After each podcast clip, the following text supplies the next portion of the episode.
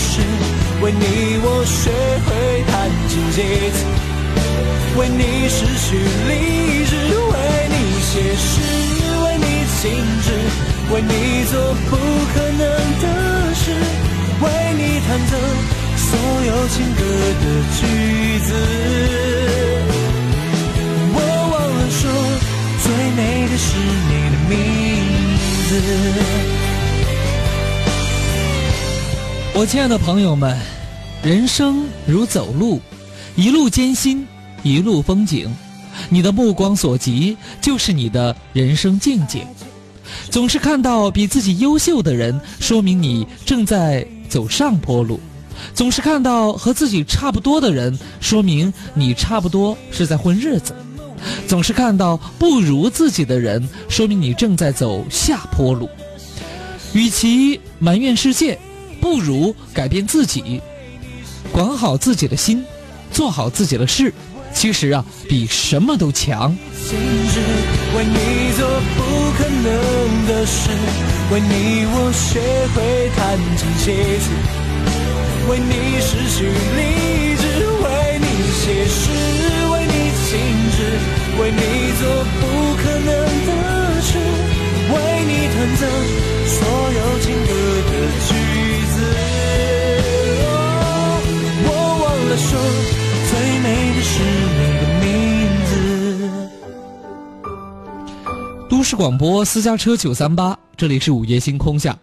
日子过得太快了，亲爱的朋友们，我记得上个周四的时候，我还发出了这样的感慨：这不，哎，这周到周五了，一晃八天就这么过去了。亲爱的朋友们，你们感觉到了岁月的无情和时间的无奈了吗？也希望在今天晚上。我能够听到更多的朋友你的故事，尤其是新朋友。我们的幸福热线零二三六三六三五九三八和零二三六三六二零二七四，微信公众平台私家车九三八，还有安康的微博，在新浪搜索“提前安康”就可以了。不可能的事为你弹奏所有情歌的句子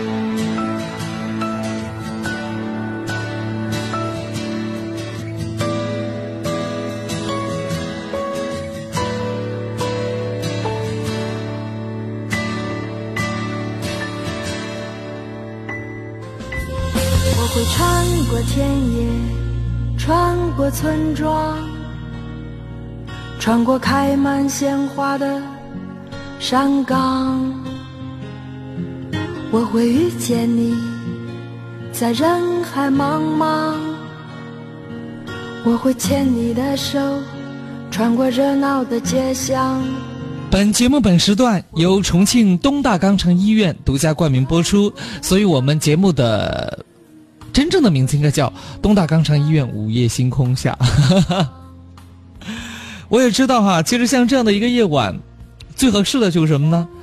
呃，一袋瓜子儿，或者是一桶爆米花啊，看电视，看什么呢？看《芈月传》。哎，亲爱的朋友们，那不读《半月传》。其实我最近也有在看，我我看那里头。其实不会看芈月，我为了看谁？为了看马漂亮。知道马漂亮是谁吗？我挺喜欢的，就是那个魏延夫人。我今天还在听我的一帮朋友讲说，她为啥叫魏延夫人呢？她是胃不好吗？我说那也不是哈。其实大家发现没有，《芈月传》里头好多字儿平时都没用过的，而且发音也特奇怪的哈。像我们这种文化低的人，真的有些时候都不敢念，怎么办呢？那。只有听他怎么读，咱们怎么念了哈。记得我们的幸福热线吗？零二三六三六三五九三八和零二三六三六二零二七四。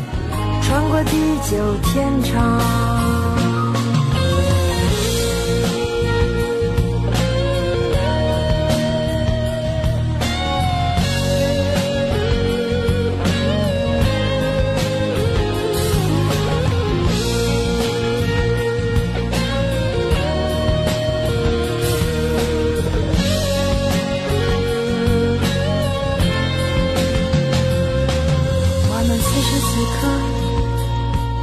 笑着感受着幸福溢满的对方，我们此时此刻幸福着，拥有着无比灿烂的时光。我会穿过田野，穿过村庄，穿过开满鲜花的。山岗，我会遇见你，在人海茫茫。我会牵你的手，穿过热闹的街巷。我会穿过时空，穿过无常，穿过生命散发的芬芳。我会陪着你。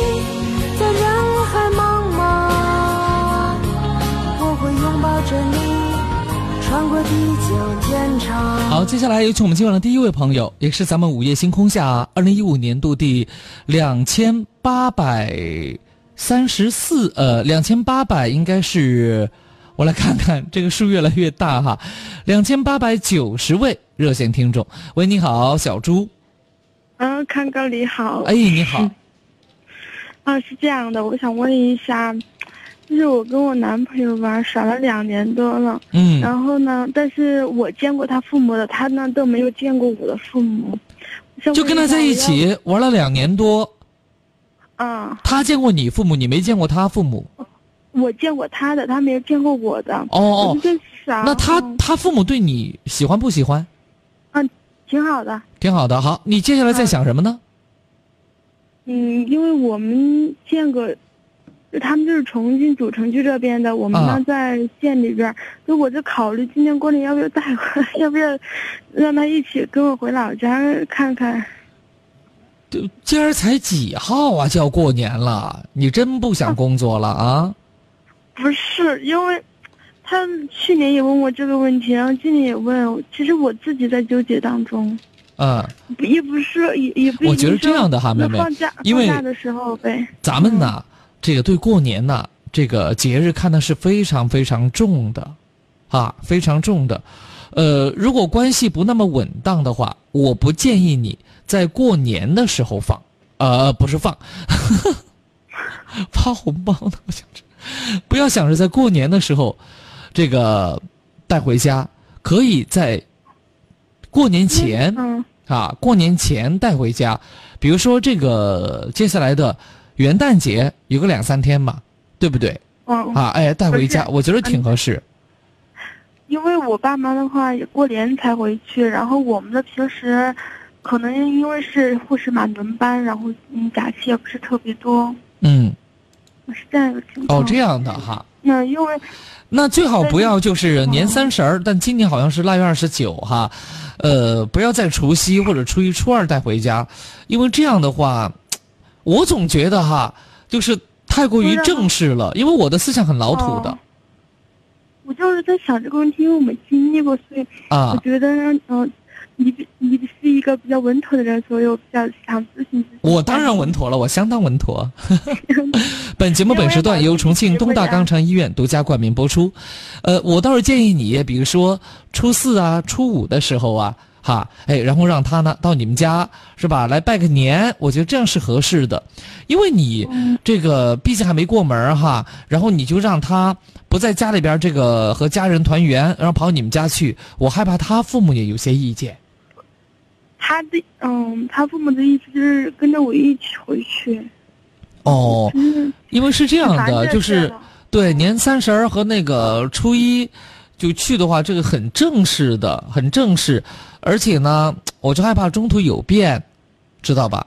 其实我也担心这个事儿，因为我现在对他的感觉是啊，人还可以，然后刚刚出那个工资就嗯，工作还行，但是工资特别的低，这是我心里一个纠结的地方。如果说什么都可以，那我那我就不再纠结这个东西，然后我也怕会。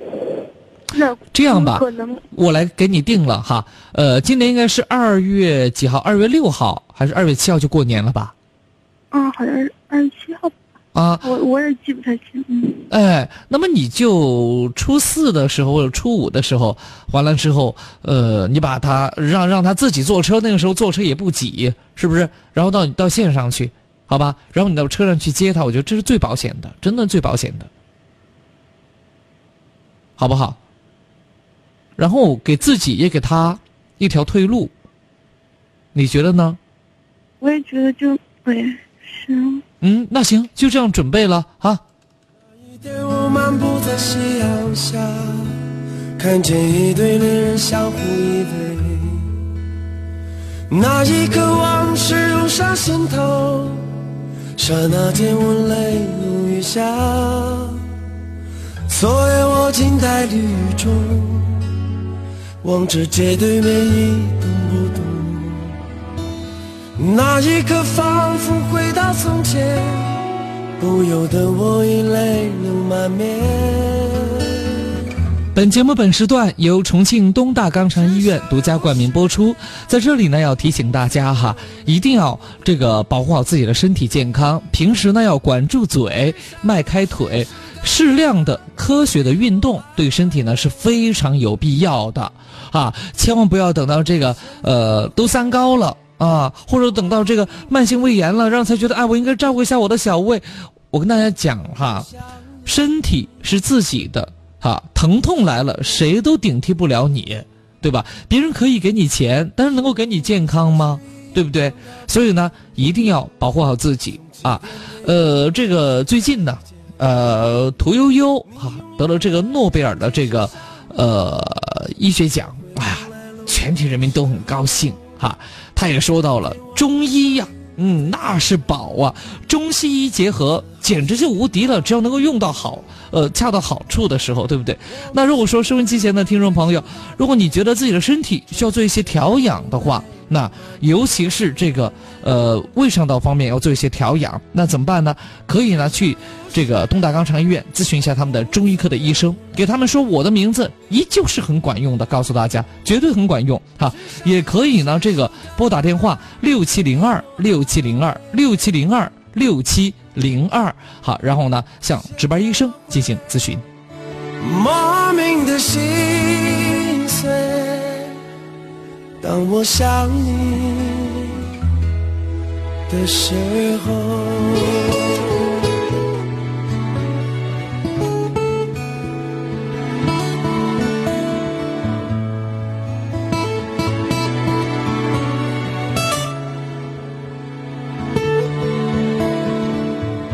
好，接下来我们有请下面这位朋友。喂，你好。哎，好，安康老师。哎，你好。那个，我我有一个那个问题哈，然后那个想问一下，就是关于我老婆和我那个母亲的问题。啊，就是婆媳矛盾。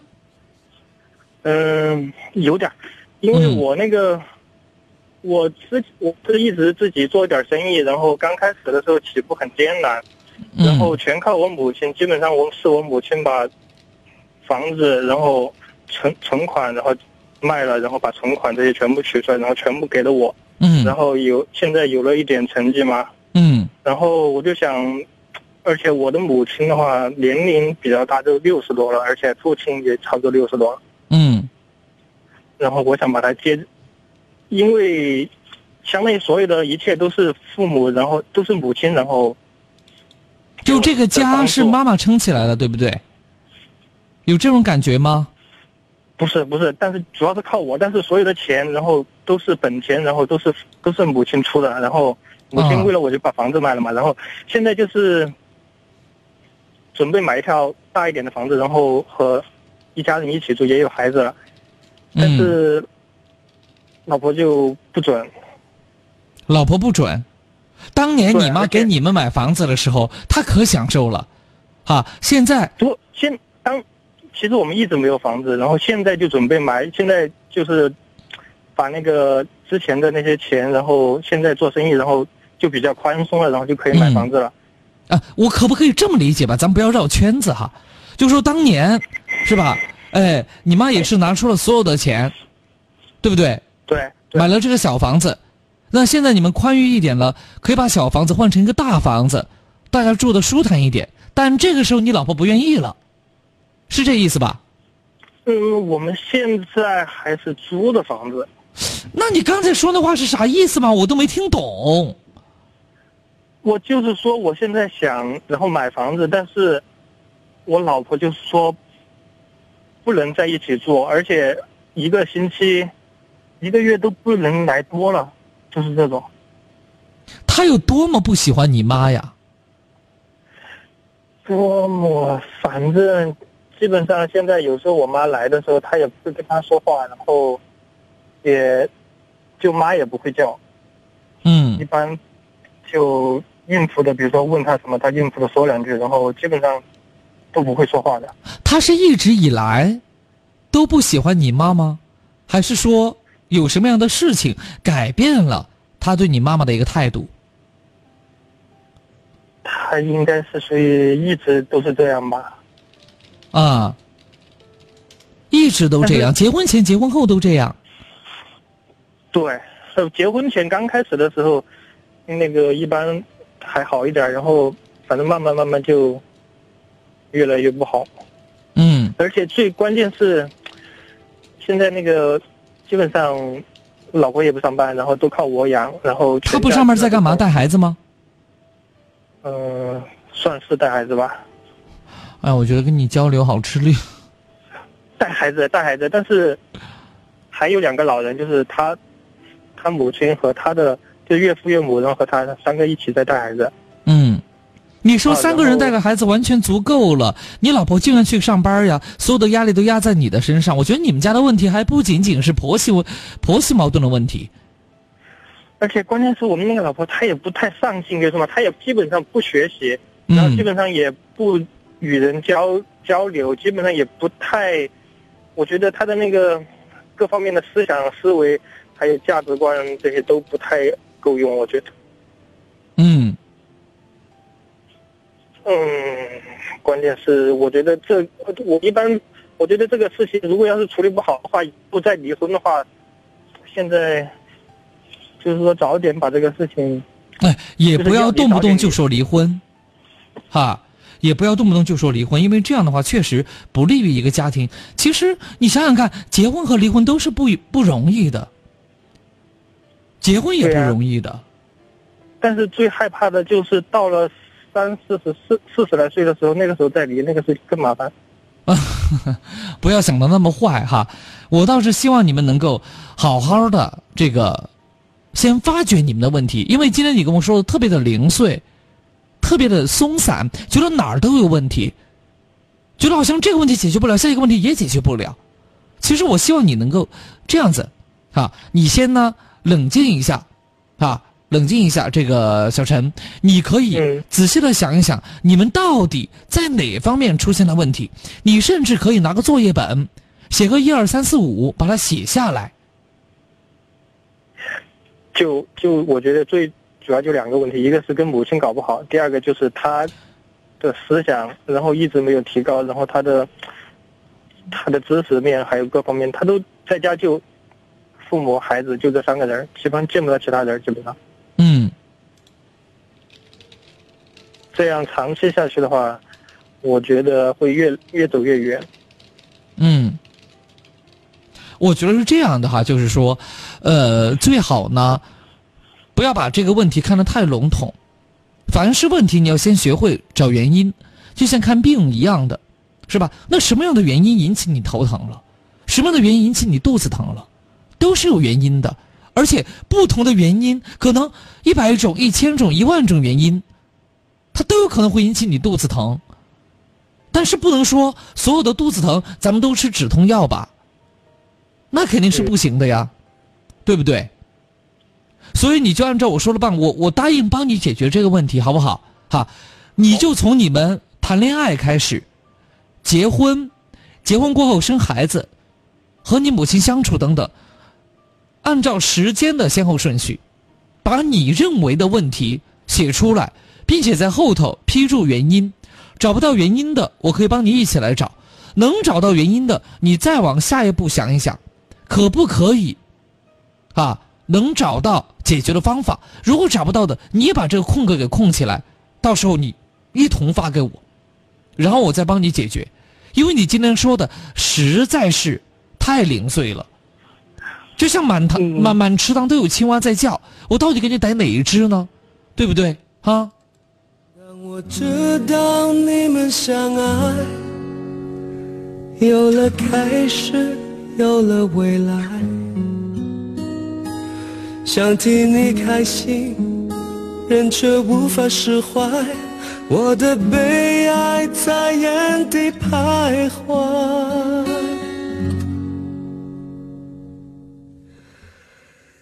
当我知道你们相爱，我的心底泛起许多无奈，我的心在哭，我真的在乎你的离开。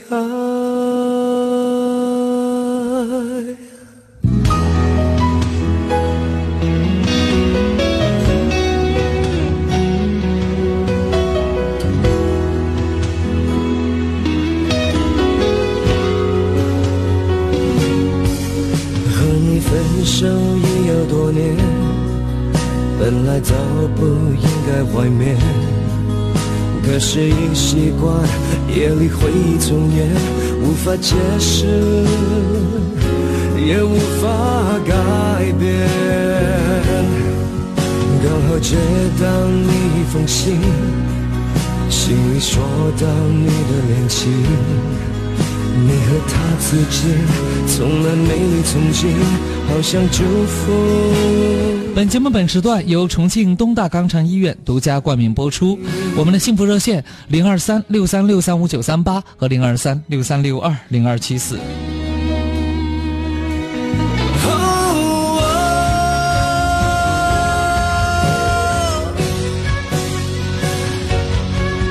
当我知道你们相爱，有了开始，有了未来，想替你开心，人却无法释怀，我的悲哀在原地徘徊。当我知道你们相爱。时代天街商场十二月十八新装开业，一迪空调跌破千元，苹果六 S 四千五百九十九，全场家电以内购价敞开卖。北京时间二十二点二十九分。我们一起出发，私家车九三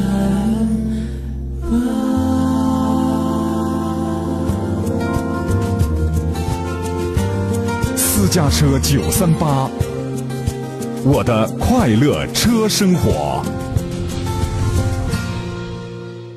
家具奥特莱斯家居新坐标，本栏目由家具奥特莱斯冠名播出。家具奥特莱斯品牌家具，现代办公，精品灯饰，一站购齐，好家具，低价格，尽在家具奥特莱斯。地址：北部新区经开大道轻轨园博园站旁。欢迎收听这一时段由家具奥特莱斯冠名播出的家居新坐标。现在不少八零后年轻人在购买家具的时候呢，往往会不注重家具的质量好坏，只注重家具的款式和整体效果。所以有强烈刺激性气味的家具呢，不要买。有些家具，比如橱柜等，拉开抽屉或者是打开柜门时，里面的气味刺激的让人流泪，这说明其中的甲醛含量严重超标。这种家具对于身体的危害很大，一般不推荐购买。如果因为条件限制购买了这种家具的话，最好要晾置一段时间之后再用。其次，人造板制成的家具没有做全部封边处理的，也不要买。更多家居选购保养知识，敬请关注由家居奥特莱斯冠名播出的家居新坐标。锅的前世今生，本栏目由白乐天毛肚火锅馆冠名播出。一九二一年诞生了重庆第一家火锅白乐天毛肚火锅馆，重塑百年品牌白乐天。欢迎收听由白乐天毛肚火锅馆冠名播出的《火锅的前世今生》。重庆火锅之所以始于麻辣，是与千百年来巴渝食俗密切相关的。民谚道：“一方水土养一方人。”由于环境及气候的影响，巴渝人自古就有上滋味、好辛辣的传统。重庆地处西南山区，周围群山环绕，地域河流纵横，境内水系密布。这一气候特征是麻辣鲜香的毛肚火锅在重庆发生的重要基础。好了，本栏目历史资料由白乐天毛肚火锅馆恢复重建顾问团团长、火锅中的重庆主编于勇提供，感谢您的收听。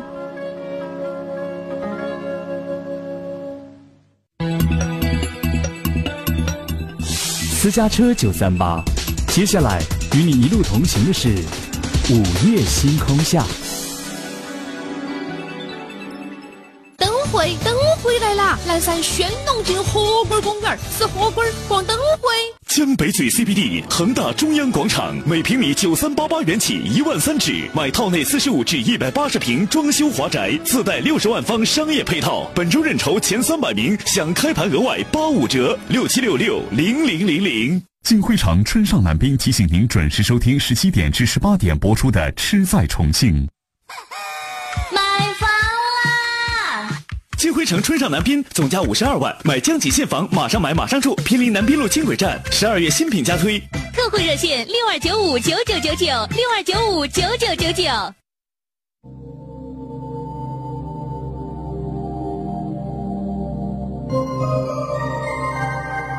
我们走进同一个夜晚，在声音的世界找寻各自不同的明天。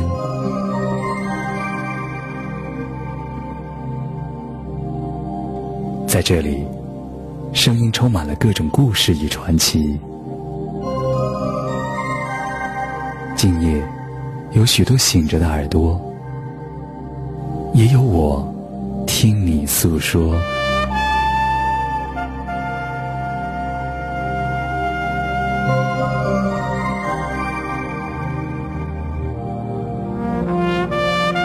私家车九三八，私家车九三八，午夜星空下。接下来我们有请下面这位朋友。喂，你好。喂，康哥啊。哎，你好，小李。哎，康哥，我是终于打进来了，等了好久了。啊，你说吧，什么样的事情啊？啊，就是那段时间呢，我不是嘛，有个女朋友，我和她都有四年的恋情了。嗯。好，我我屋头家庭条件还不错。嗯。好，结果但是我不想当那种啃老族。嗯。好，我就我就走那种我一个朋友的超市去当售货员当我他分股那种嘛。嗯。好像我和我女朋友前段关系一直良好，可是近段时间呢，那我们那个店里头有个附近的女孩儿，也是个女孩儿，嗯她九龙坡嘛，我们在九龙坡。嗯。啊，然后她就一看着我们来超市来嘛，所以说我们都我们都很认都认识了。嗯。他来一次是，毕竟我要出于毕竟是售货员儿，嗯。我要礼貌噻，要和他打招呼噻。嗯。他，结果次数多了过后啊，他每次感觉都关系很好那种，但我觉得我都对他没什么，嗯因为我毕竟我是有女朋友的人了，是不是嘛？嗯嗯嗯嗯嗯。然后啊，说的你还挺正直的哈。可可是有一次啊，就是最近最近可能个把星期前吧，嗯。然后那个他就说那女孩说她过生，都哪个？就是就是超市里头那个女孩是吧？哎，对，啊说她过生日。哎，啊。但是我和我们我那个朋友都去了的，我嗯朋友都去了，都是在一个火锅店儿，一共有四五个人，嗯。他我加上我那个，然后就吃完了过后，哎，大家都喝得有些醉了。那个嗯女孩呢，她就说出了有些话，我感觉很不那个。然后那段时间有时啊，那我老婆也在在那个，因为不是我女朋友嘛，也在我们店里头来耍。结果那女孩来了，就感觉和那个，然后那个我女朋友发现我那段时间呢，又一看有点那种她，然后她都感觉一直很生气。一直都不好，我是求得没改掉了啊，她都感觉不张视我那种，嗯我也没办法了。我说该我，我说我该啷个做啊？但是最近一段时间啊，我为了讨好他，嗯，你为了讨好谁为了讨好我女朋友啊？啊，然后他他是用的六噻，手机苹果六，然后我就用我的钱给他买了个换成了六 S，就是由小的换成大的。嗯，换成了六 S，结果他竟然不领情，当着我面把手机往地下掉，屏幕烂了。我当时真的很生气，我都和他吵起来了。嗯。但是现在我感觉我已经有两天没和他联系了，我都不知道我该怎么办。好，让我一直听你的电台，我感觉很多情感问题我还是问他的。嗯，好的。其实，呃，小伙子，我们先不说你跟这个超市女孩，你们到底是啥关系哈？我们先来说一下年轻人的这么一种，呃，相处的问题，结交朋友，哈，如何相处的问题。其实，呃，年轻人多结交几个朋友无可厚非，但是你应该明白，啊，你是名草有主，所以你在结交朋友的同时，你是不是应该把这么一个关系？比如说，哎，我现在在超市认识一个女孩，这样挺好的，因为超市都邻居嘛，对不对哈？或者都是邻居嘛，附近的人嘛。那么，你就算跟他结交朋友的时候，如果你本人没有什么坏心思，没有什么小心眼儿，是吧？你没有自己的小算盘的话，是不太可能有之后所发生的事情的。我也是，也是。因为你铁定对他动了心思，动了杂念。后来你才会去参加他所谓的什么火锅宴。如果你对他没有杂念的话，那么你甚至可能会带着你的女朋友去参加他的火锅宴，对不对？嗯，对。所以说来说去，你还真不能怪自己女朋友把那个什么苹果六给你啪在了地上，只能怪你自己，啊，因为你确实动了这个心思了，而这个心思又让你女朋友给看出来了。你说她不生气，谁生气呀？这其一其二，但是我觉得哈，我和他关感情都有这么好了，他也不应该我已经跟他认了错了，但是他为什么还要对我这样？你还好意思说你感情跟他这么好？你感情好，你吃着碗里的看着锅里的干嘛呀？啊？你如果不想吃鱼，你在河边转悠干嘛呢？你说这话很假的，小伙子。我知道吗？特别假。知道了，但是他们说当当面，我已经给他买的时候，我已经想通了的，我都去找他道歉。我说那个事情就这么过了嘛。哎呦，如果你女朋友在外头跟一个男的说不清楚，完了他就给你道个歉，你觉得你能就这么原谅他吗？啊？但是我和那个超市那个女也没有什么。如果他不发现，连我都不敢保证，接下来你们会发生什么？我告诉你哈，从来只见呃，从来只见新人笑，有谁见过旧人哭的？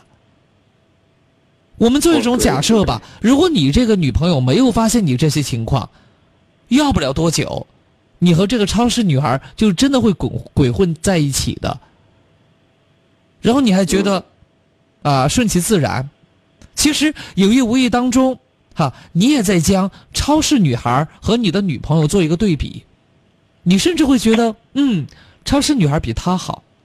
其实说到底，这就是一种。没有，其实陈哥吧，其实我觉得哈，我的女朋友要应该要比那个超市女孩要漂亮一些吧。但是感觉，嗯，这这个不好说的？有一种心理叫做“妻不如妾，妾不如偷，偷不如偷不着”。哦，对对对。行了。啊，以后呢要吸取教训，不要去沾惹外边的花花草草。我不管你家里边条件有多好，我告诉你，小伙子，你的能力可能一般，不过呢，你还是比较上进的，这一点康哥还是很欣赏你的，啊，哎，懂得通过自己的努力，然后开始一点一滴的做起。那么现在我教不要不要插嘴，现在哥要教给你一个更重要的话题，明白我的意思吗？既然家境不错。你应该站在父母的肩膀上，做出比他们成就更高的事情来，不要把这些心思花在啊这个可有可无的男女关系上头。你已经有了女朋友了，明白了吗？接下来你应该为你的事业慢慢的开开始有一些谋划了。你今年不年轻了，啊，你都二十五岁了，别人二十五都已经结婚了，啊。当然，你家境可能稍微要好一些，那么你不会担心什么吃不上饭呐等等之类的。但是你听过一句话吗？叫做“青出于蓝而胜于蓝”。如果你做不到这一点，哎呀，你不要你不要说话，等我说完。其实你的情我挺着急，明白吗？嗯。因为兄弟，你有自知之明，所以我才愿意多跟你唠叨。你要是没有自知之明，你像那些败家子儿一样，啊，说话这语气挺重，挺不可一世，吃不完喝不完的样子，我才懒得跟你讲这些，对不对？我是觉得你本性是特善良、特老实的一个孩子，不过就是走了一点哈小弯路，有一点小插曲而已。所以我还是接着刚才那个解话题讲，你一定要做到青出于蓝胜于蓝，好不好？这才是你应该要做的事情，哈。然后把你的女朋友发展为什么？发展为你事业上的得力的帮手，这样子你们的以后才会有保障，才会更加幸福，你们的关系才会牢不可破，明白了吗？我明白。啊，就这样哈。下了飞机。不久又要登机，同一样的行李，呼吸不一样的空气。有时候只知道你现在在哪里，却忘记我自己的目的地。谢天谢地，屏幕很有心思，缩小天地距离，随着指尖抚摸千里，提醒我。远近的城市连在一起，就像你，好快就和我在一起。我发现比想象更像你，比爱你更爱你，的这些分离。努力是为了梦想，梦想最想到的终站，原来是你。为了建立我们的天地，我游走天和地，我看尽烟和雨，却只能看到你。都市广播私家车九三八，这里是午夜星空下，我们有请下面这位朋友。喂，你好。哎，你好，安康老师。哎，你好，小冯。你好，嗯嗯。哎，对，然后我觉得我刚刚听你跟前面那个男孩说，我觉得说太好了，真的。就是让我瞬间觉得有种当了婊子就想立牌坊的感觉。哎呀，妹妹，可别那么说自己，可别那么说自己啊！我说他，哦哦哦，说他感觉，哦哦，说他就是那种，就是反正反正就，所以我觉得你说的特别好，说的特别好。然后我其实今天跟你打电话，主要是想说说，嗯，想说说就是刚刚有一个男的听众嘛，就是说家里面婆媳关系和他和他老婆，还有那个妈妈和他的媳妇儿的一一个关系可能。不是特别好哈，嗯，然后作为一个女人的话，我就是想跟你就是说，呃，聊一聊这个话题是这样的，嗯，嗯，然后因为他不是说，他说他的妈妈嘛，不是当初，呃，拿钱给他做生意，把房子也卖了，就存款也所有的存款都给他了，嗯，然后让他可能白手，他他都不算白手起家了，就是靠家里面的支撑，嗯，然后有了现在的可能。嗯，小有成就吧，就是可能有一些积蓄。现在本来是租的房子，能够有钱买一套房子了。这老婆不愿意了。哎，对，但是他的老婆不愿意跟他的婆婆一起住。嗯。嗯，所以我就觉得，因为我听她的语气当中，应该是婆婆，嗯，至少哈，嗯，就是娘家人是住在一起的。嗯，娘家人应该是住在一起的，因为在带小孩儿。我她说三个人带小孩，肯定不是婆家妈妈在带嘛。嗯，肯定小孩不是婆婆带的，是外婆带的。嗯，呃，那可能她她更倾向于更愿意跟娘家人跟自己的妈妈住在一起。对对对，是吧？所以，哎，对他这个他这个想法，其实作为女人来说是很正常的。就像，嗯，但是首先第一点，你的婆家妈妈如果没有没有家，就是父母没有就是。嗯，稳定的居住的地方和稳定的经济来源，那肯定是不行的。因为毕竟他把他所有的积蓄都给了你们做生意了，你不可能说有了，就像你借了钱以后，你你就跟朋友借了钱，对，就跟你跟朋友借了钱，你都得还，还不要说你是你妈妈，而且你本身都要尽一个赡养的责任和赡养的义务。这是你最起码，就像你有了儿子，有了女儿，你要去抚养他，嗯，对吧？嗯，你你你都有这个责任的。哪怕如果说，如果说哈，你的媳妇确实不愿意，因为我看他好像他可能想的比较远。我觉得从内心来讲，这个就是那个男听众，那男的肯定是愿意跟想要把妈妈接过来的，但是是他媳妇不愿意，所以他都想到要离婚，因为他想到如果父父母不跟他一块住，可能以后会导致他们离婚。因为他已经说了嘛，他可能有这种担心。我就觉得既然这样，那可以啊，你就先比如说父母的钱，你先还给他，先把，因为你既然现在有钱买房了，嗯而且据说要买套大房子，嗯肯定妈妈当时拿的本钱可能也不会特别多，可能不仅要把本钱还给妈妈，还要把利息也还给她。对，你要你要把这个东西，你要跟你媳妇儿说清楚，因为你如果不让妈妈一块儿住，我怎么跟她养老？我怎么给她送终？这是一个子女应该最起码要做的东西，嗯，对吧？嗯那你要把本钱还给妈妈，然后她让她居有定所，老有所依，这是所有做子女的都应该要想到的，对自己父母的一个一个一个这个，包括我，我做做女儿的，我也是我老公的母亲。呃，虽然没有跟我们住在一起哈，但是我们也是要定时探望，而且他的媳妇刚刚他说了一句，说了说什么不要父母住，不要他妈妈住在一起，而且一个月还不能见面的次数太多。嗯，他说了这么一句话，我当时就很诧异了。是啊，所以我本身我也很生气。关键是还有一点，我生气在于什么？就这个男男的就打电话这位朋友哈，就是觉得他特别软弱，知道吧？对呀、你这个时候你就应该要强势起来呀。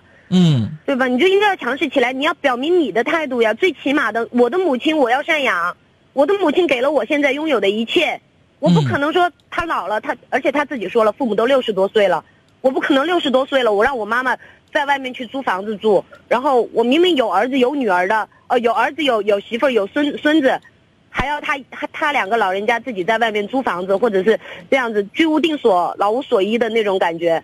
你不可能，你你作为一个男人，你最起码，嗯，他他他说了，他说现在是他在养家，既然你在养家，你就应该有这个底气呀，嗯，对吧？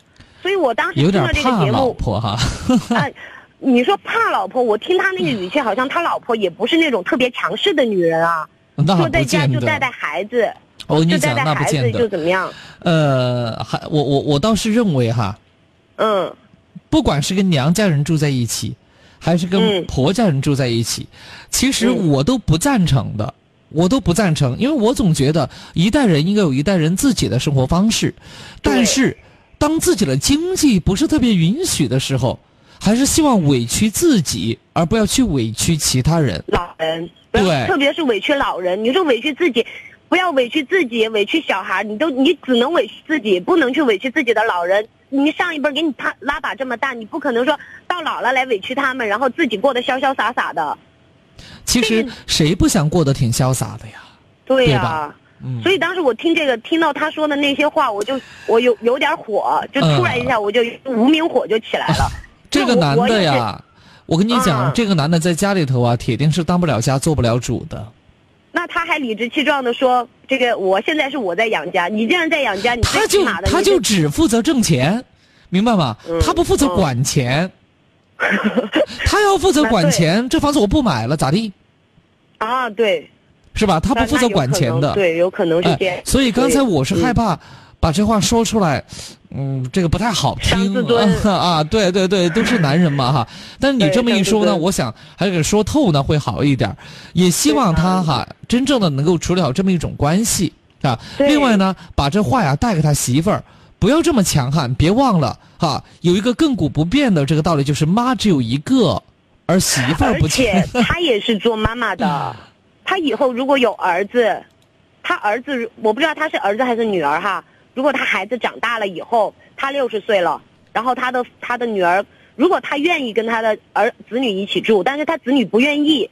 或者他子女不愿意跟他一块儿住，就说我啊、我把所有的积蓄都给了你。你换个角度一想，这个东西明显就，你只要换个角度，不管是你是媳妇儿也好，是女儿也好，你都可以想得到的。因为我是女儿，我也知道我的父母，嗯，我也我也有婆婆，我也有有父母，我也有小孩儿，所以我觉得，所以我觉得这个女人的思想，首先第一点就是有点自私，嗯在我看来有点自私了。嗯就是哪怕你不不想住一起哈，可能他觉得跟自己父母住起来比较比较好一些，那不住一起可以，那你把父母的本钱先还给他。就不住一不住一起无所谓，就是要保证他们生活的，老了以后有有有自己的一个，就是能够保障自自己的一个温饱，还有就是、嗯比如说，老人到了一定年龄以后，他难免会生病，他生病以后，他能够有。不知道，我不知道，因为他们有没有医保啊什么的。但是你作为子女来说，你是必须要就是在他老了以后，如果我我我听了她老公的这个想法，我觉得如果他有一天他母亲生病或者怎么样，我估计他们两个人他媳妇不会去照顾他妈妈，这是连看都不愿意看，他怎么去照顾他？他自己还有妈妈要照，我自己还有妈妈要照顾呢，对不对？对啊，对啊，他所以哎呀，反正我就觉得。就就特别的那个，就是很很很火，很火，很火，就是很火。没关系，我相信就是有了你的这种善意的提醒啊。虽然说咱们俩刚才讨论的时候，把这话呀说的有点有点有点有点激励，哎，有点重了。但是我们也是为他好，希望他们能够看到自己的问题，正视自己的问题，然后加以改正吧，好不好？嗯。我每次听你的节目，我就觉得就是这种感觉，我就喜欢你听你就是给他们指出他们所有的不好的地方，然后就给你点醒了，一句话给你点醒了。因为我经常听，我就醍醐灌顶的感觉。哎呦，谢谢你，好 这样子，以后呢也请继续参与我们的节目，好吧？好，好，哎，好嘞，就这样啊，好，好，再见。好，接下来我们来听一下韩女士啊，她想聊一聊生活。喂，你好。嗯，康哥，是我吗？你好。哎呀，我我心情有点紧张。嗯，没关系，你说。哎，我我就说重庆话好吗？嗯，可以。嗯，我想就是聊下我的家庭嘛哈，因为今天刚好因为我们老公回老家去了，我才有机会给你打这个电话。嗯。嗯，总的来说啊，因为我觉得我自己还是比较幸福，就是因为他们家里面的一些事情呢，总是影响，因为我们两个之间的争吵那些嘛。嗯。因为我们老公，因为他是农村出来的嘛，因为，哎，他有个弟弟，好，然后啊，就是因为他父母也很偏向他弟弟，然后我们老公啊又非常孝顺，从来不会说他父母，然后他父也不会说我们的一些不好嘛，就说比如说我们的生活啊那些嘛，因为他反正他们一家人都很要面子，都觉得他，嗯，我们老公从农村出来嘛，大学生嘛，好像就觉得自己，哎，好像很好那种，你晓得噻，现在那个社会，其实大学生也不怎么样哈。因为好像他们妈妈爸爸都觉得好像我们老公很优秀嘛，其实我们老公又不优秀。其实他们弟弟比我们老公挣的钱更多，所以说他们弟弟啊，都是用农村话来说，都比较慌嘛，把钱用了。我们老公也有。心嘛，好，然后都很顾家那种嘛。嗯嗯嗯。他老是因为，因为我我们现在在重庆噻哈，自己有房子，但是我按揭嘛。我们在广安那边也有房子嘛，都是他们弟弟，他们的孩子都一直都住到我们那个华云那个房子里面嘛，都九八九年了嘛。我从来也没说过啥子，但是他们从来都好像都觉得应该，我们应该帮他们那个样子呀。嗯，好，是这样的哈，呃，我想说一下。这个皇帝爱长子，因为要立为太子啊，继承衣钵。那百姓疼幺儿，这是坊间的一句话，因为他指望着老幺能够为他这个养老送终哈。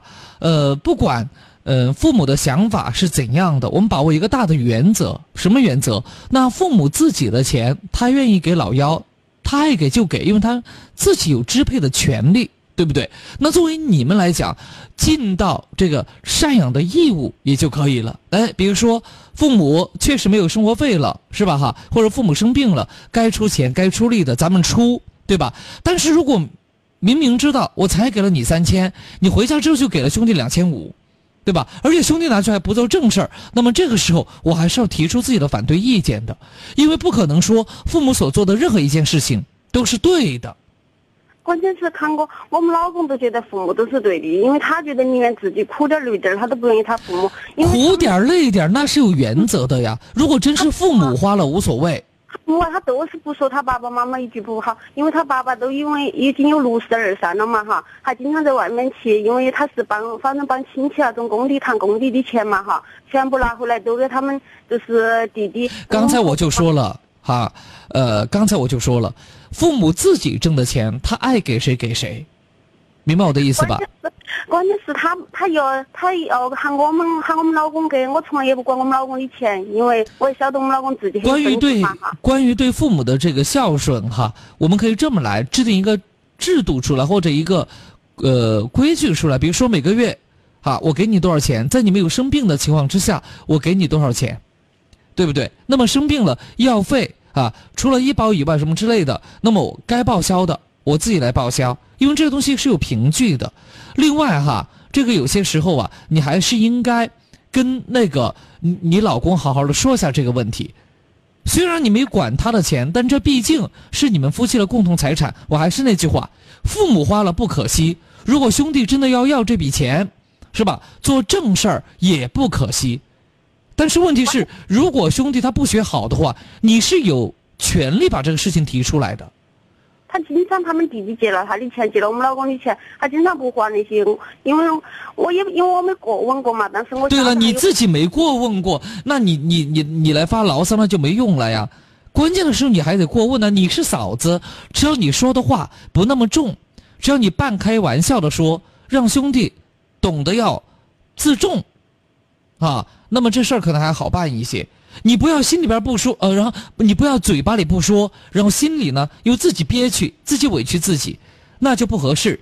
你该说的话一定要说，只是说说的时候要注意方式方法，不要让他们两兄弟呢这个反目成仇，我觉得就可以了。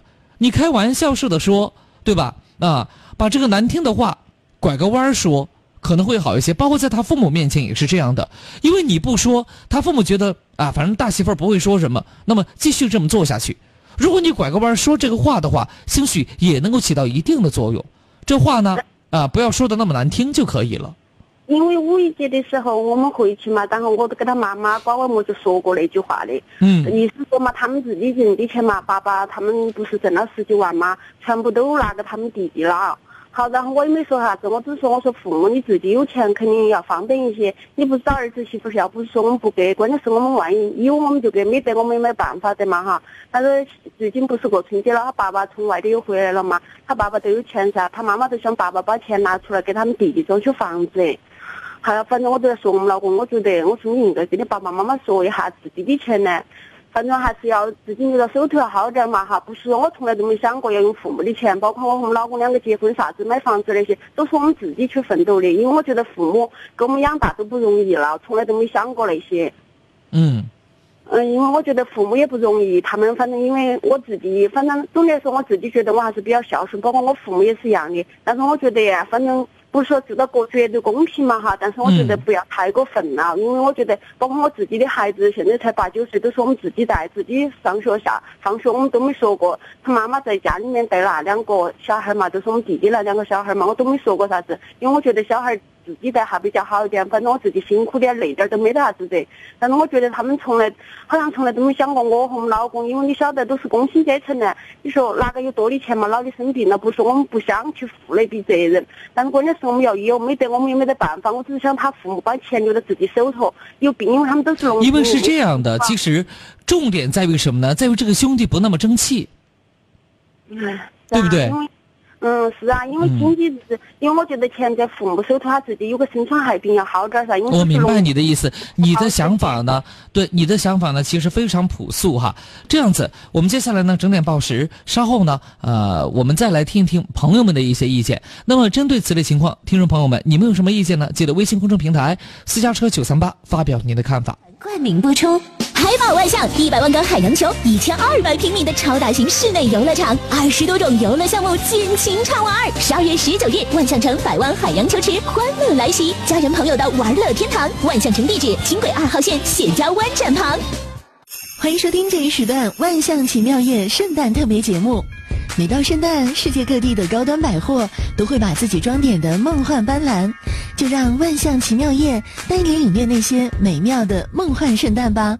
坎昆最好的时光呢，恰好在十二月份，冬天的时候去加勒比海享受无敌海景，在没有寒风的圣诞参加九日烛光游行派对，试试当地儿童喜欢的圣诞游戏皮纳塔，蒙着眼睛对皮纳塔玩偶乱打一通，直到皮纳塔里面的糖果掉下来，真是别有一番节日的趣味。好了，感谢收听《万象奇妙夜》圣诞特别节目，我们下一时段再见吧。都市广播私家车九三八台庆密码。正式公布。幺二幺二幺二。我们的十二周岁生日，今年的十二月十二号下午两点，山里孩子有梦想，九三八明星公益足球对抗赛，为中县两河小学二百二十二名小学生圆梦。众多广播电视主持人、影视明星、体育行业精英、餐饮企业代表共同登场，践行公益。九人制明星足球对抗，美食口袋书义卖，明星签名照拍卖，互动游戏现场抽奖，运动手环、演唱会门票、烤全羊大餐等你来分享。有梦想，爱就在。更多详情敬请关注私家车九三八微信公众平台。私家车九三八，接下来与你一路同行的是午夜星空下。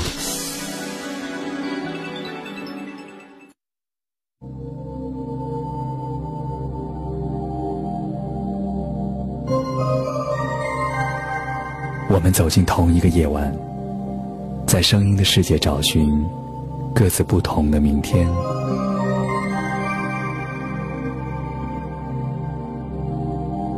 在这里，声音充满了各种故事与传奇。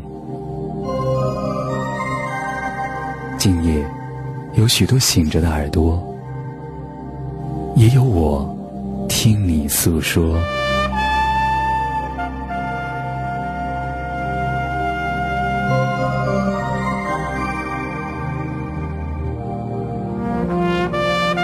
私家车九三八，午夜星空下。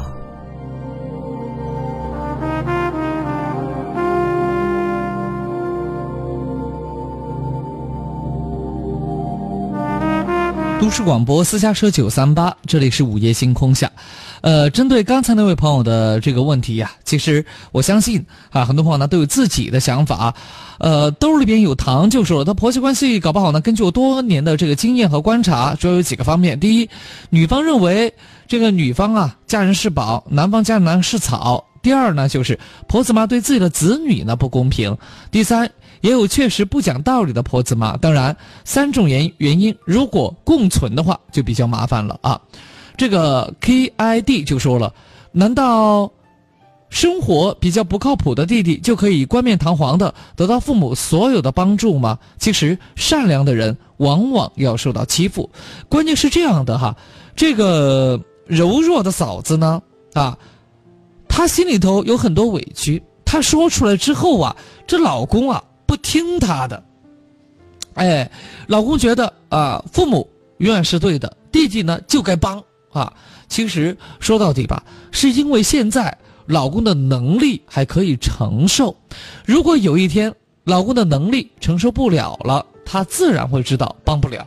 还有一种情况就是，兄弟现在所做的事情，并没有让这位大哥呀伤透心，没有触及到他的底线。我们做一种假设，说有一天。大哥急需要一笔钱，啊，四下借钱借不了，跟兄弟开口了。兄弟说：“我还没钱呢，对吧？”哎，那么这个时候，大哥就会觉得，原来自己啊一直宠着的、惯着的弟弟，是这样的一种人，但是这个代价实在是太大了。如果收音机前的听众朋友，你有一些更好的一些处理方式的话，欢迎和我们一起来分享，好吧？也算是帮一帮刚才那位朋友。我们的幸福热线零二三六三六三五九三八和零二三六三六二零二七四，微信公众平台私家车九三八。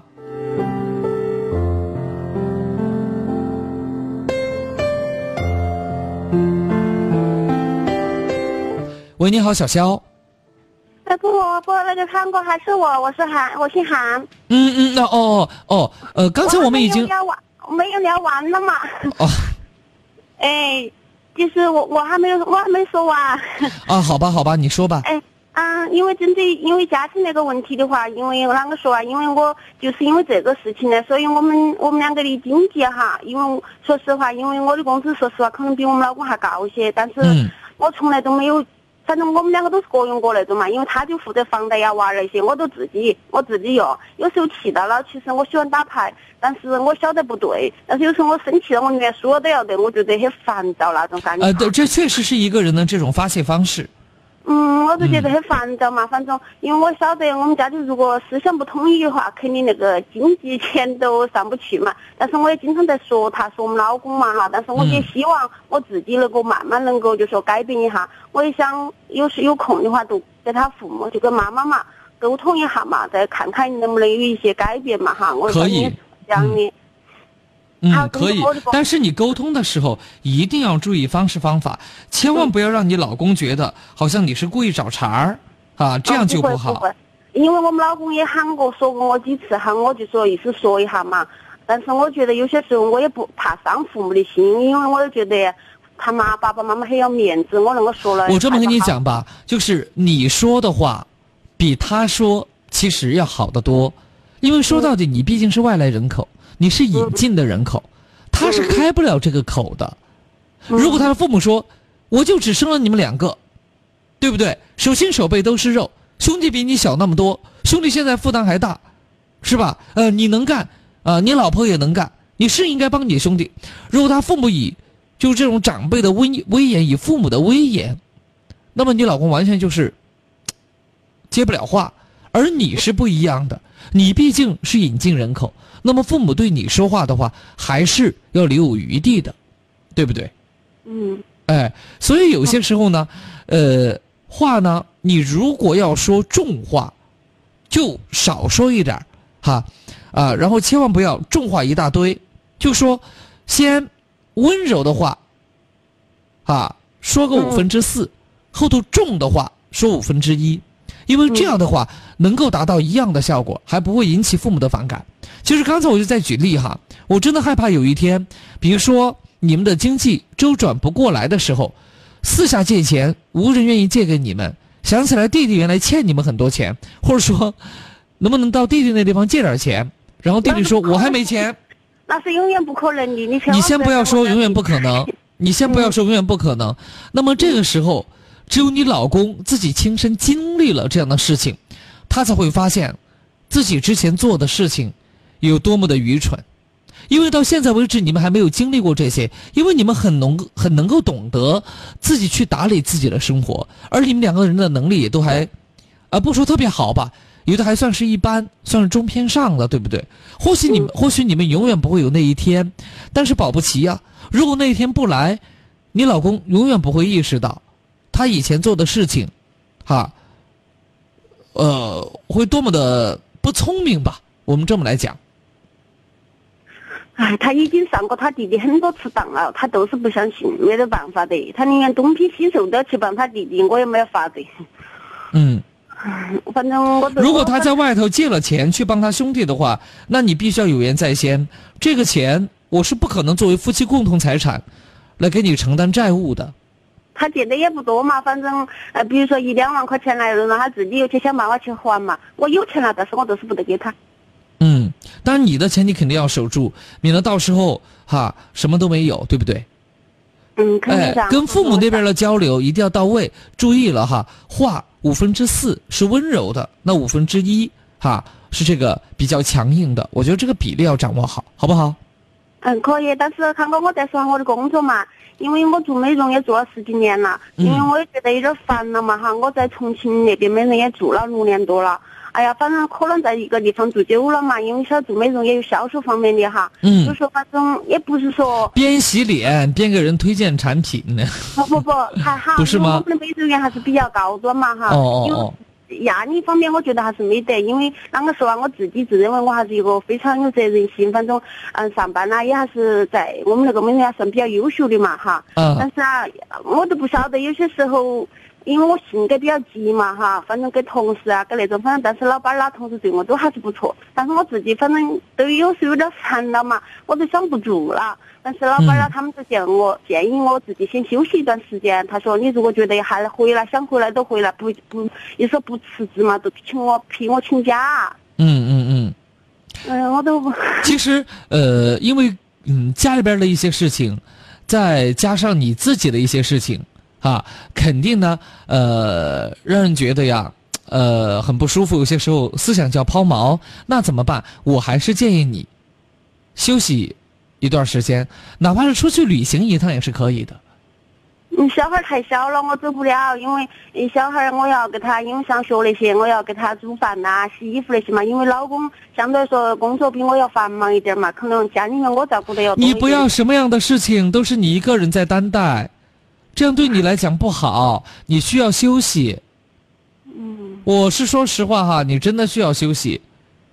其实刚才你跟我的交流当中，已经透露出对生活的一些不满了，这样对你来讲真不好。我就想等孩子放暑假的、放寒假的时候，我带他都出去耍哈，因为我们孩子性格也有点内向。也可以，那也可以的，也可以的。呃，学习成绩我倒不担心，因为我们老公他也比较宅，周末他都不带孩子出去的，因为我们孩子都很内向噻，不一天都喜欢玩游戏啊，跟几个小伙伴耍那种，就是不跟大人一起出去耍。嗯哎，所以我都想那种嗯嗯嗯，啊，想放寒假的时候就带孩子出去耍哈，顺便我自己也出去散下心嘛。也可以的，没问题嗯，啊。呃早早点调整调整，好吧？哈。好，谢谢。嗯，好，再见。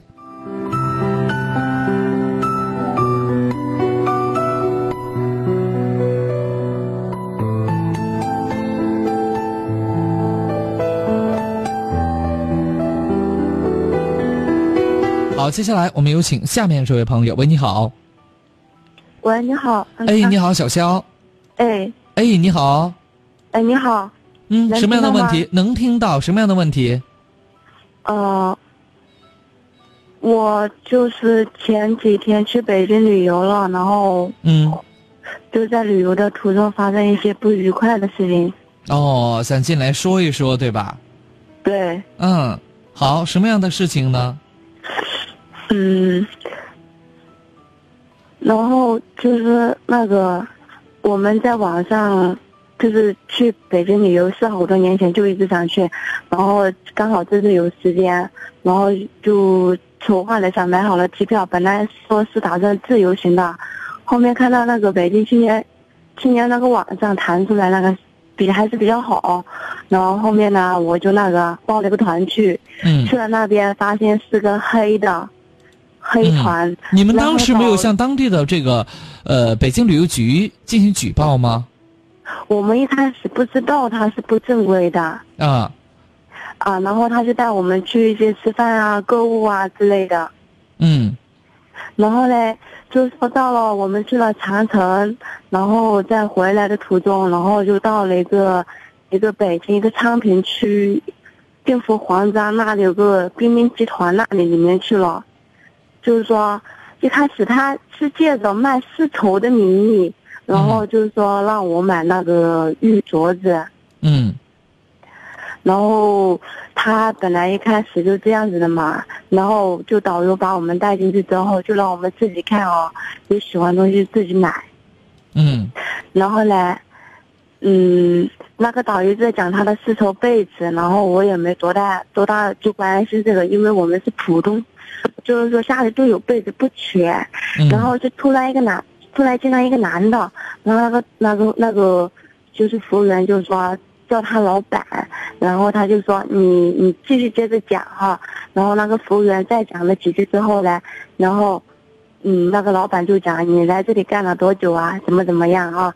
就是说你可以领到这个月的薪水就可以走了。然后他就，然后他就跟我们这些游客说，说我们来北京旅游怎么怎么样不容易哈、就说肯定你们是，呃，进了黑的旅行社黑导游。一般的话呢，就是说，呃，我们是不接待你们这些国内的什么散客团啊。国内的团队之类的，嗯，就是给自己标榜的还特别好。对，是对，没错，没错，没错。我告诉你吧，你类似的情况，我在川西游的，呃，就是我有一次去了这个若尔盖草原，回来的路上我也遇到了，是，啊然后他就说，哎呀，而且那个老板一定会是外地人，对吧是？哎，满脸都是笑，浑身上下都是金银首饰，真的看起来特哎特土豪的那种。是是是，然后我就真相信他是土豪，嗯而且说话说话里头，我跟你讲哈，还隐晦的说一些好像他挺有背景，你不买是出不去的，好像还有这种呃语语语语言在里头。这个这个语言倒没有，反正我们那次是遇到了。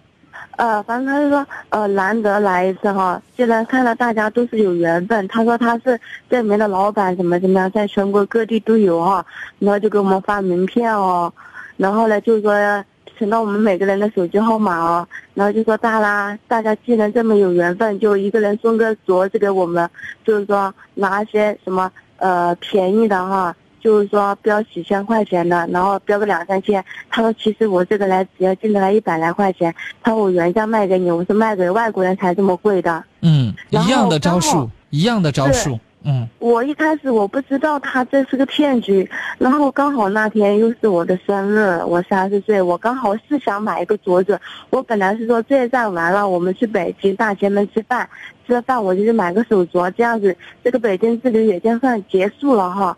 嗯那个人呢知道我有这个意思之后，哎呀，就紧跟我介绍介绍介绍，哎呀，说句特别好听的话，就是说啊、到时候去我们老家那边开开分店了，要我们帮他宣传这样那样的。好，然后我也实在是不好意思，就就是他的这种营销手段，然后我就买了一个五千块钱，我刚刚付完钱，我就上网查一下他那个那个就是那个店名，就发现有人跟我同样的经历，就是说自称一个老板，然后怎么怎么样，然后就开始给我们推荐他的手镯了，然后我就发现上当了，我就找他退退钱，他就不肯。嗯这样子，所以我就特别苦恼。其实呢，我也不是说哈，就是说这五千块钱，他那天确实是我生日，我总觉得这个事情解决不了的话，以后我过的每一个生日，我都会想起这件事情。这毕竟那后来是一个解决没坎有？没有。啊，没后解决。面我是后面我还那个呃找了当地的幺幺零，嗯然后他也没说什么，就说我们太年轻了。嗯这个都就是说出门在外哈，怎么怎么样，然后我就想这是天子的脚下呀，我就现在的话来讲就是首都啊，怎么会有这么黑？然后呃，这样的，其实这些事情刚才我就跟你说过了哈，不仅仅在那些地方它会有，我在我去游这个若尔盖草原回来的路上，嗯，也遇到这样的情况。当时我一我一我一我一见那个镇上就不对哈，就不对。后来我就后来我们好像也是一车的人。呃，他们就吵起来了，吵起来之后，确实闹得挺不愉快的那一次，啊，后来那个老板就看拿着我没办法，因为我们好像重庆过去了嘛。你说重庆、四川的，大家说什么都能明白哈，呃，也不根本就不算是外地人哈。然后他才把我们全部给给放出来了。所以呢，还是哈，有些时候要靠自己呢，这个擦亮眼睛。另外哈，关于选择旅游团的问题，一定注意，切勿贪图小便宜。你你想想看，人家做旅游的，旅行呃那个那个旅游公司不可能赔本儿来赚吆喝，不可能的，啊，所以什么呃这个低价旅游团呢，反正我现在是再也不敢相信了，我觉得我再也不敢相信了，啊，也不要去贪图那些小便宜，因为往往贪图小便宜的人，那么会吃大亏。啊，呃，不过呢，你这个事儿呢，也可以反过来想。好，反过来想，你每一次过呃生日的时候，都要提醒自己，自己出去旅游，千万不要发生以以前那种事情，就自己要学着聪明一点，明白我的意思了吧？所以你不要老去想他坏的方面，你要去想他好的方面，因为上一回当就学一回乖，是吧？啊，他就只能骗你这么一次，其他的再也骗不了了。而且以后很多人，不管是黑导游、黄导游、白导游，他再也骗不了你了。所以呢，我觉得凡事啊，就像镜子一样，它有黑的一面，也会有亮堂的一面。咱们呢要想亮堂的一面。在此呢，我们也要提醒更多的朋友，尤其是咱们的中老年朋友要注意了哈。呃，有些时候呢，出去旅游的时候啊，不要老是贪图那种小便宜哈。呃，某些地方这旅游的大问题一直以来根深蒂固，都还没有得到哦根本性的一个解决，所以呢，还是要靠自己哈才能够帮自己呀。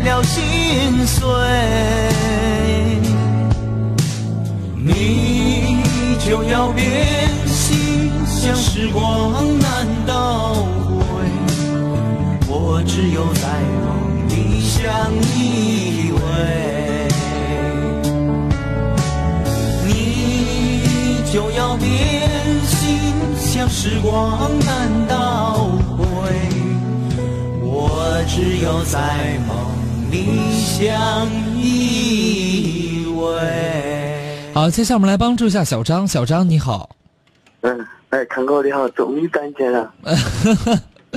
等了十分钟哈。嗯嗯好什么样的问题我是我是一名师范的学生，师范的学生。哎，重庆师范的学生。哦，嗯，嗯，你说吧，怎么了？现在就是这么个事情。啊嗯我在学，我在我现在是大四，啊读的是外语系。啊，嗯，然后我你们你你这外到哪个国家去了？没有，我只是那种爱好英语嘛，就学的外语系。哦，英吉利那边的哈。嗯，就是，嗯嗯就是，然后然后我们系有一个呃女生和我关系就不咋样，但是我比较喜欢她，但是就是关系一般，但是你特喜欢。啊，但是你先我把这个情况介绍，但是我有个室友，就是我的宿舍的舍友，嗯，他也比较，他就是那种，感觉跟我说吧，他就是有点凉，他的可能他的家境挺好，他他总是那种化妆品起多，啊，感觉作为一个男生的我好吃惊感到，然后但是他对我的关系，我我性取向正常，但你真的知道，如果你是我的话，你真跟浑身会起起鸡皮疙瘩。哦，就是你有一个室友，这个室友让你很不舒服。不是，嗯，就是虽然我们关系挺好，但是他跟我关系好的不太正常，他他总是让你出乎意料。比如说，一你一个大爷们走在校园路上，他在你后面，然后他又是那种比较妖艳的人，他说你是男的，你想哈防晒霜什么的都有，啊，我觉得，然后他就喜欢喜欢在楼里间，哎，勾住你的胳膊，我觉得这让我很不不是不是，你稍微说慢点。你的意思是这个男孩儿就这个呃比较阴气比较重的这个男孩儿，就是经常跟你有一些接肢体的接触，对吧？嗯，然后他又对我和我关，关键是在寝室的时候，他我睡觉的时候，他每次半夜他要我往我的铺上躺，哦、就是他要往你的这个呃床上钻，往你的床里头钻，对吧？那这不仅是一次了，但是关键的是，然后他在我们系里，我们就是一个班，一个辅导员带一个班，是吧？嗯嗯然后在一个系里，然后我喜欢的那个女孩，是挺，关键是挺欣赏这个男的。啊，等一下，你说你喜欢这个女孩挺什么？这个男孩的？呃，挺挺欣赏的，挺欣赏这个男生的。嗯，因为他们那种位置嘛，我们大学的位置，我们那个外语系是每个人。哦，我跟你讲，小伙子，我明白了，你不用说了，你这个表达能力还只配学外语，你要学中文好麻烦呢，是吧？哈。连话都说不清楚，哎，指不定让你说英文还挺溜的。对，有些人就这样的，就是学别人的语言说的挺溜，说自己的话还反倒有点紧张哈。可能是第一次听到康哥的话。好了，行了，我来跟你说吧。其实，嗯，你的这个爱慕对象就这个女生，她为什么比较欣赏这个阴气比较重的男生呢？因为说到底，她可能没把这个阴气比较重的男生当男生看，当闺蜜在看。当女孩在看，我这么跟你讲哈，就是说，女人不算女人，要一个男人，女人起来才算才算是女人，明白吧？所以你看，很多这个做反串的哈，他们真的打扮起来，啊，把它往女人堆里一放，还真的分不出分不出来。而有的女生不好打扮的，头发也挺短的，也不爱收拾的，看起来反倒挺爷们儿的，挺女汉子的哈。所以呢，我更加愿意相信，这个女生是把这个阴气比较重的男生当成闺蜜在处理，或者当成女生在看，所以他们的关系才比较近，知道吧？比较近。反倒是你哈，如果你的取向没什么问题，而这个男生老是要来勾搭你的话，你反倒要把这个界限呢。要拉开一些，平时在一起玩呀，开开玩笑什么之类的无所谓。但如果说他要往你的被窝里钻，我觉得这个实在是有点重口味了。嗯，我也觉得，这关键是他在寝室，你都不知道他的东西啊不，举的东西挺多的，我就感觉不不可思议。然后关键是他有他和我关系也比较好，有如果他是男的，可能我们就是铁哥们。但是关键是他是这种性格，然后。我他本来也是男的，只是说他的性格哈比较这个呃女性化一点那这个可能跟他的成长有关系，还有跟他的这种兴趣爱好也会有关系。总之哈，你现在的问题是什么？是如何避免这个男生对你的骚扰呢？还是追求这个女孩子呢？嗯，我想啊，对这个男生，然后我又不想和把他关系到讲，毕竟都是一个宿舍的，而且都是一个系的。好，明白了。行，那你听我半点报时过后再跟你讲啊。北京时间二十三点二十九分。我们一起出发，私家车九三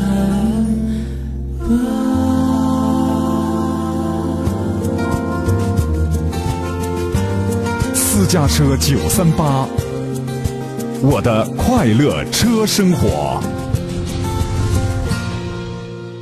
万象奇妙夜由重庆华润万象城冠名播出。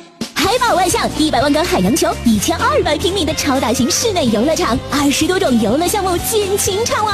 十二月十九日，万象城百万海洋球池欢乐来袭，家人朋友的玩乐天堂。万象城地址：轻轨二号线谢家湾站旁。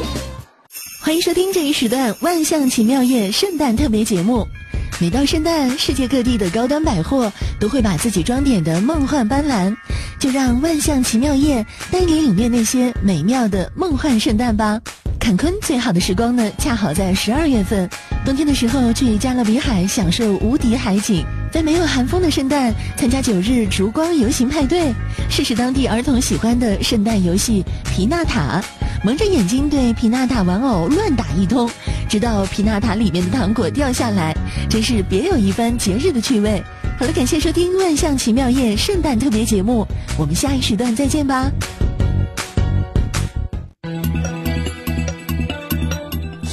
私家车九三八，接下来与你一路同行的是午夜星空下。北京朝阳医院医生唐子仁。在美国海洋公园遇到突发情况，看见了一个患者倒在差不多离我有十米这个地方，所以我赶快冲了过去。因为他的及时救治，这位心脏病患者转危为安。广西柳州医院退休医生瞿燕在南宁飞往曼谷的国际航班上救助了一名突发疾病的泰国空乘人员。医者父母心，救死扶伤是我们医生这个职业的追求和最起码的道德。小事同样彰显文明。在英国旅游的王红，跟我爱人坐八十八路公交车，一对年轻恋人在下车的时候，他们手机就落在座位上了。我们追赶过去，把手机还给他们。两个年轻人就非常感激，向我们竖起了大拇指。他们都是普通的中国公民，他们传播着中国正能量。做文明出游者，做中国好游客。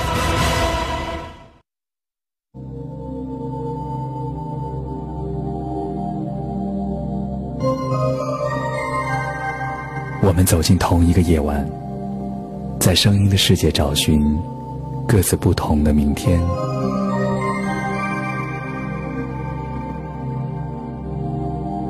在这里，声音充满了各种故事与传奇。今夜，有许多醒着的耳朵，也有我听你诉说。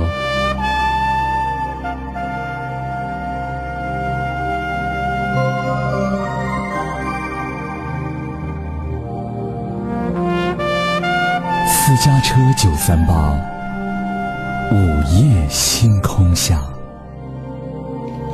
好，欢迎各位继续停留都市广播私家车九三八，收听午夜星空下。刚才那位大四的小伙子打进电话进来说，这个同寝室啊，呃，有一小伙子哈，可能阴气呢比较重哈，平时跟他这个喜欢呢这个动手动脚的，而且呢睡觉的时候天冷还喜欢往他的被窝里钻。那么，请问大家有没有一些好的方式方法？呃，刚才我说，我告诉他，其实我后来仔细一想，我还真的没有好的方法，哈，没有好的办法。如果大家有的话，记得微信公众平台私家车九三八啊，跟我联系联系哈，然后我呢转告给他。我的方法就是，他来一次你就揍他一次，当然别打要害啊，就揍他一次，揍他真的疼了，他下次就不敢再来了哈。我我我想的办法比较暴力一些。接下来我们有请下面这位朋友，喂，你好。喂。哎，你好，请问是小马对吧？对对，小马不要用蓝牙耳机和免提。哦，你好，你好，康哥。不要用蓝牙耳机和免提。我我没看见免提啊。嗯，那这个声音怪怪的啊，你说吧，什么样的问题？就是我我跟我女朋友吵了一架。跟女朋友吵了一架。嗯，对。啊。就是关于这个，他的父母不同意，我们结。嗯，然后，然后就是我，我有点迷茫，不知道怎么办。你能不能把这个问题稍微说的详细一些？就是因为，因为我是我是农村出来的嘛，嗯，主要是考个考个好的大学也是不容易。然后我考上了，然后我追他，本来我是本来我追追到他了，但是，但是他的父母不同意，因为他父母瞧不起我。嗯。父母觉得你是农村的，对啊，瞧不起你，是吧？但是我，所以我觉得很迷茫，怎么办？我应该是我，是我该跟他分手了，还是还是什么？呃，他父母不同意，他本人呢？他本人却，他本人就是很，嗯，很，他本人不是很反感，但是也有一种那种意思吧？什么意思？就有这样的一些姑娘，不管她父母怎么反对，啊，她生是你的人，死是你的鬼，这是属于那种情比金坚型的。还有一种呢，就是父母说一说，他就摇摆了，他就动摇了，是吧？那他到底是哪种人？你先告诉我。他本来开始是好好的，但是过后一听到他们他的父母说提提到说分手，然后他的。就感觉这个人变了一样。哦，那说明他对你不是真爱哈。我这么跟你讲，小马，其实这个事情呢也挺正常的，啊，也挺正常。你要想得开，因为在你周围有很多和你一般年龄大小、一般处境的大学生，在学校里头谈的恋爱，那是叫做什么呢？一把木吉他的恋爱，啊，弹着校园民谣，好像就可以爱一辈子。但是事实上呢，却并非如此。大学毕业过后。面临的将是讨生活，不叫参加工作，不叫实现人生理想，我管它叫做讨生活，因为你们要学会养活自己。尤其你跟我一样，我们都是来自农村，父母还指望着我们光耀门楣，对不对？还指望着我们能够挣钱回家。所以这个时候，像我们这种出生这样的家庭背景，是确实很容易被人瞧不起。那怎么办呢？我觉得好在时间还来得及，因为你毕竟只有二十岁。我给你五年的时间不够的话，给你八年的时间，你才二十八岁。一个男人二十八岁再来说结婚也是可以的。不要跟我讲什么你的父母催得急，谁的父母没有催？谁的父母都在催。但是没办法呀，是吧？咱们底子很薄啊，所以我们唯一能够做的就是什么呢？好好的找一份工作，啊，在可行的情况之下，在工作上头或者在事业上头有所发展。不要让别人看不起我们。其实我们穷，那是历史遗留问题。但如果人穷志短的话，那就真是我们自己的问题了。所以，你一定要努力。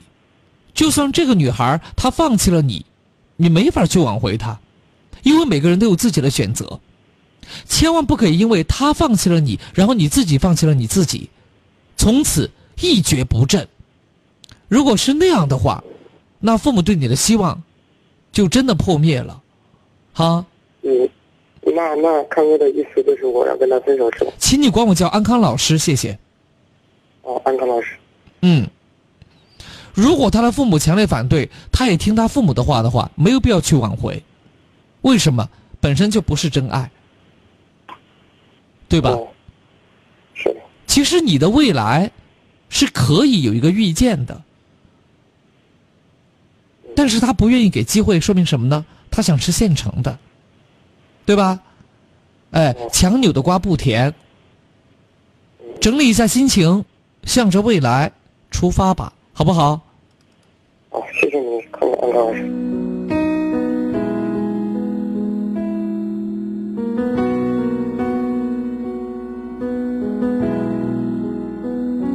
心闪烁。是否像爱情，一眨眼就要错过？不如说，我们这世界人太多，一软弱就会淹没。一路走来，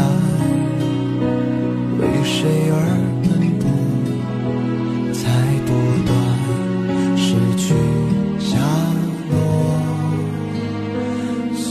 然爱逃不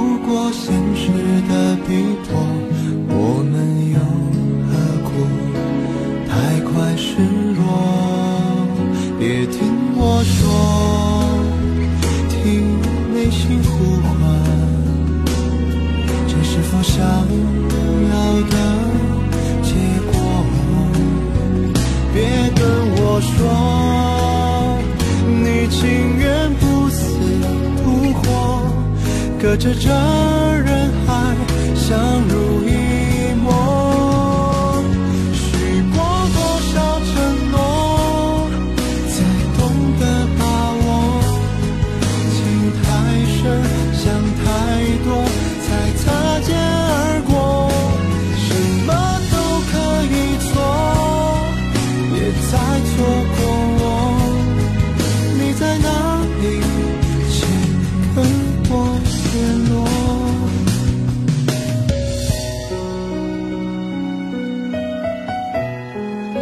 其实有一句俗话叫做“莫欺少年穷”，哈，呃，我知道收音机前的很多中老年朋友啊，当你们的孩子面临到这个找男朋友的时候，其实，呃。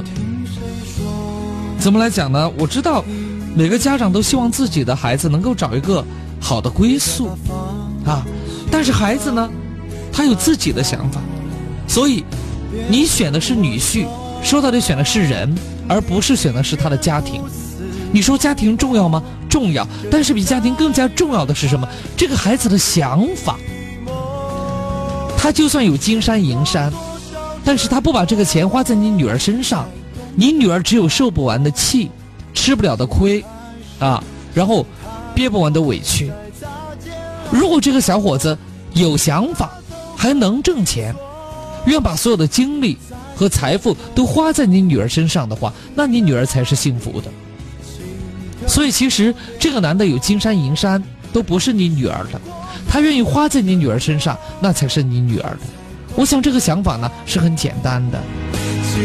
还有呢，所谓士别三日，当刮目相看。一个年轻人，你千万不可以觉得自己好像很有前瞻性的未卜先知，就一定觉得这个年轻人将来啊是烂泥巴，这个扶不上墙。其实。千万不要这么去想，每一个人的这种潜力都是可以得到很好的挖掘的。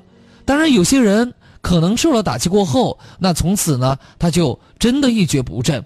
而有的年轻人，他像弹簧一样，啊，你给他一点适当的空间，他其实可以跳得很高的。所以，别太为难一个年轻人，啊，这也是我的经验之谈。我们的幸福热线零二三六三六三五九三八和零二三六三六二零二七四。喂，你好，小张。哎，你好，安康老师。嗯。听听到吗？啊，能听到，信号挺好的。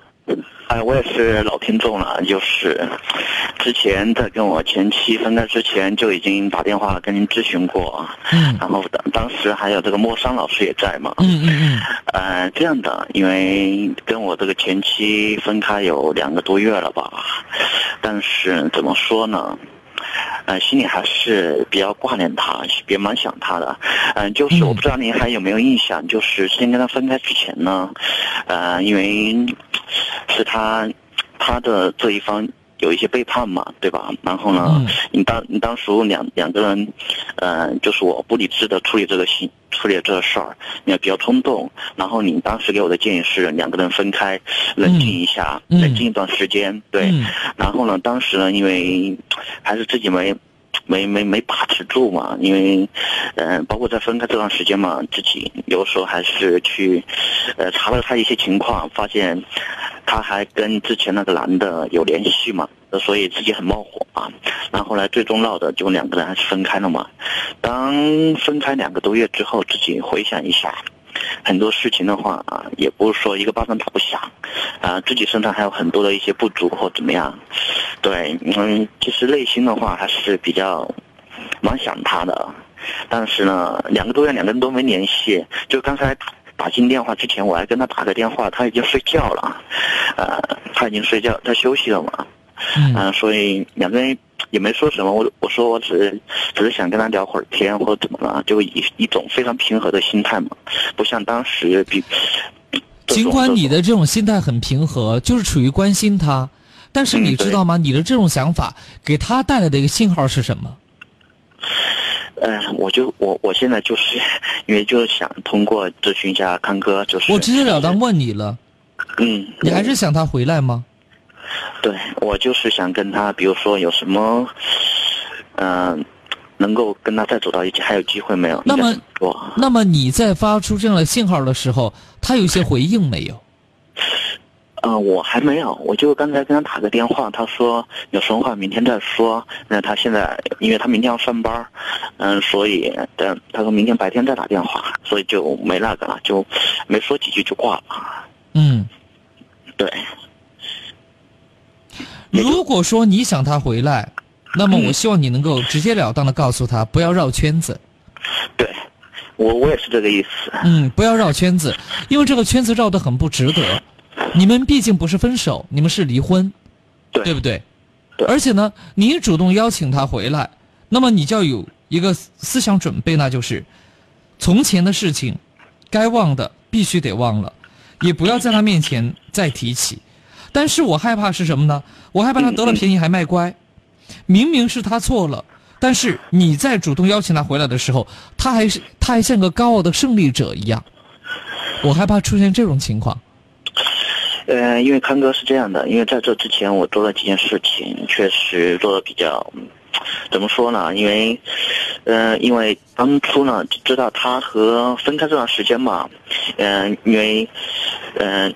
发现他还跟那个男的在一起，后来我到他在他妈家嘛，我到他妈家捞了一次嘛，还有一次就是我上次请媒体嘛，不是有这个有这个那个的叫什么何世宝嘛，嗯，去采访了，哎呀，确实，因为很多事情的话，自己也不知道当初是出于什么动机吧，反正反正反正好心办坏事儿这种，对吧？嗯。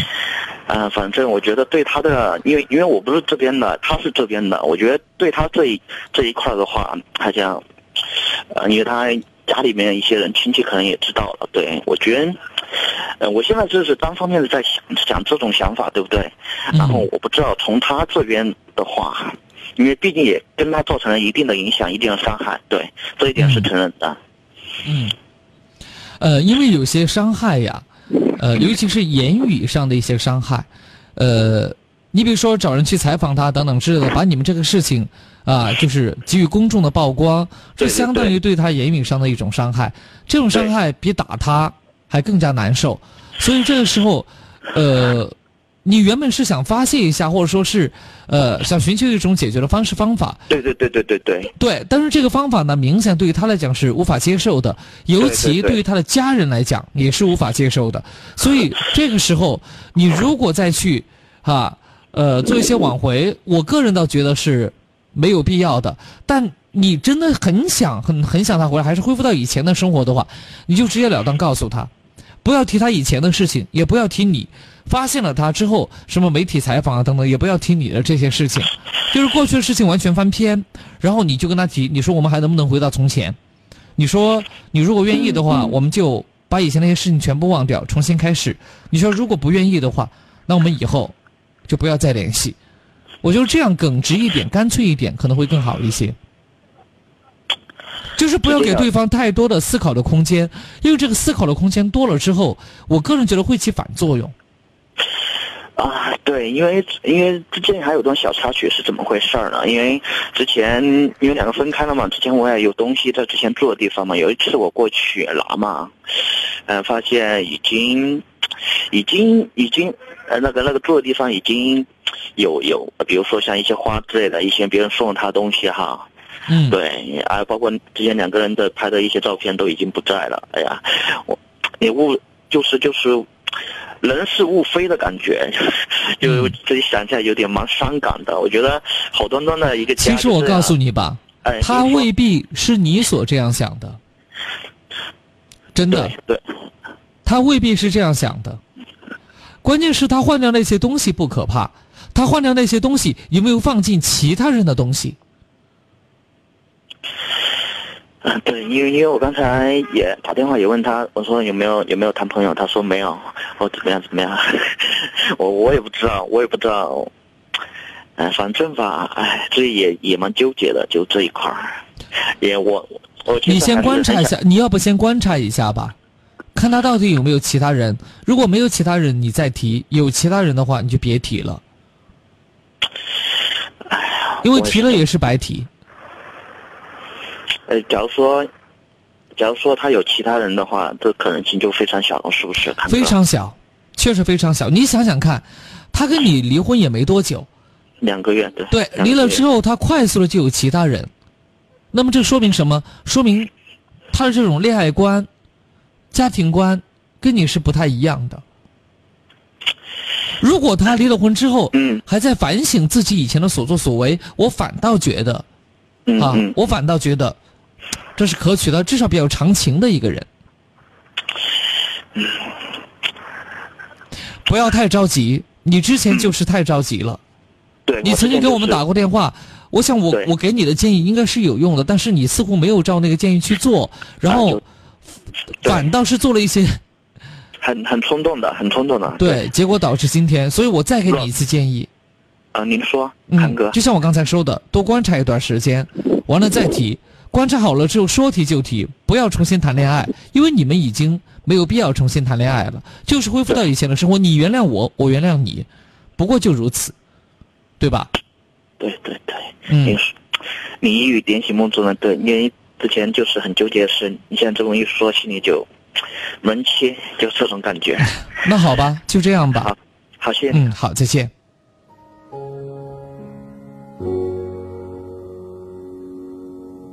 朝着日落，大道奔去，久别重逢，是否可能把破碎的爱再还原？原来爱不害怕。也不害怕时光流逝，人是非，只怕爱的不。